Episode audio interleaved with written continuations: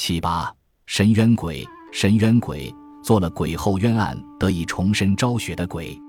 东晋陶潜著《搜神后记》记载了一件发生在西汉汉景帝前幺五六前一百四十年间申冤鬼的故事。长安县令段孝直为官清正廉洁，远近闻名。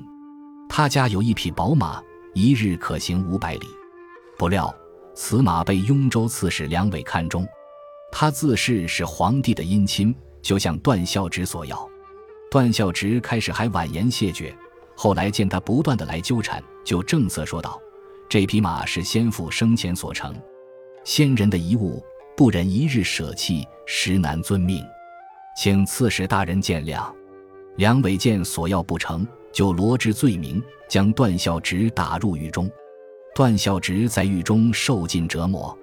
这一天，梁伟来见段孝直，问他考虑的怎么样。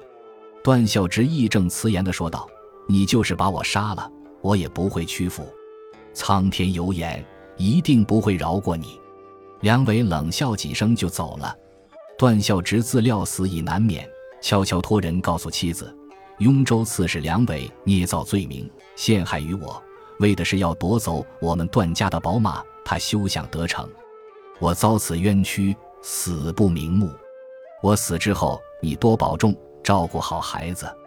另取三百张纸、十支笔、五块墨，放在我的墓里。我定要上诉天庭。过了没几天，段孝直惨遭杀害，家人收尸埋葬。并将纸笔墨放在墓中。过了几个月，汉景帝大会群臣，忽见长安县令段孝直出班上殿，进上奏表。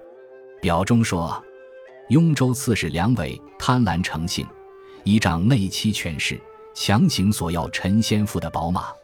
臣不同意，梁伟竟然罗织罪名，将臣打入大牢。臣无辜受辱，上诉皇天。